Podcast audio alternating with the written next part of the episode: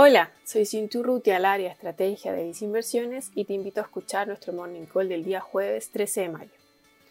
Nos encontramos a pocos días de una jornada histórica en Chile. Con fecha 15 y 16 de mayo, se elegirán los integrantes de la Convención Constitucional, los gobernadores regionales, alcaldes y concejales. En cuanto a los activos locales, en lo que llevamos de la semana, el IPSA ha registrado cinco jornadas de caídas, donde si bien hay elementos de incertidumbre local, no se puede dejar de lado elementos de incertidumbre internacional. Por otro lado, las tasas del mercado local de renta fija mostraron un salto en los últimos registros, principalmente acoplándose al rendimiento de los treasuries del Tesoro a 10 años ante la inesperada alza en el registro de inflación en Estados Unidos. Tales alzas locales dejaron, al menos de corto plazo, parte de los alivios entregados por el Banco Central.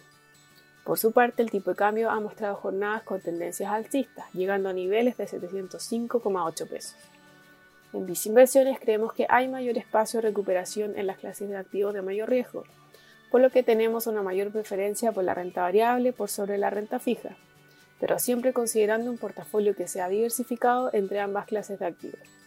En cuanto a los activos locales, si bien hemos observado mayor volatilidad en el corto plazo, se siguen manteniendo los elementos fundamentales en el largo plazo, tales como la recuperación económica, mantención de la tasa de política monetaria en su nivel mínimo y una mayor inflación, lo cual debería favorecer instrumentos indexados a esta.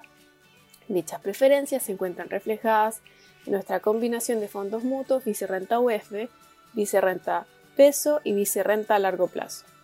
Finalmente, si quieres saber más sobre nuestras recomendaciones, te invitamos a visitar nuestra página web viceinversiones.cl o contactando directamente a tu ejecutivo de inversión.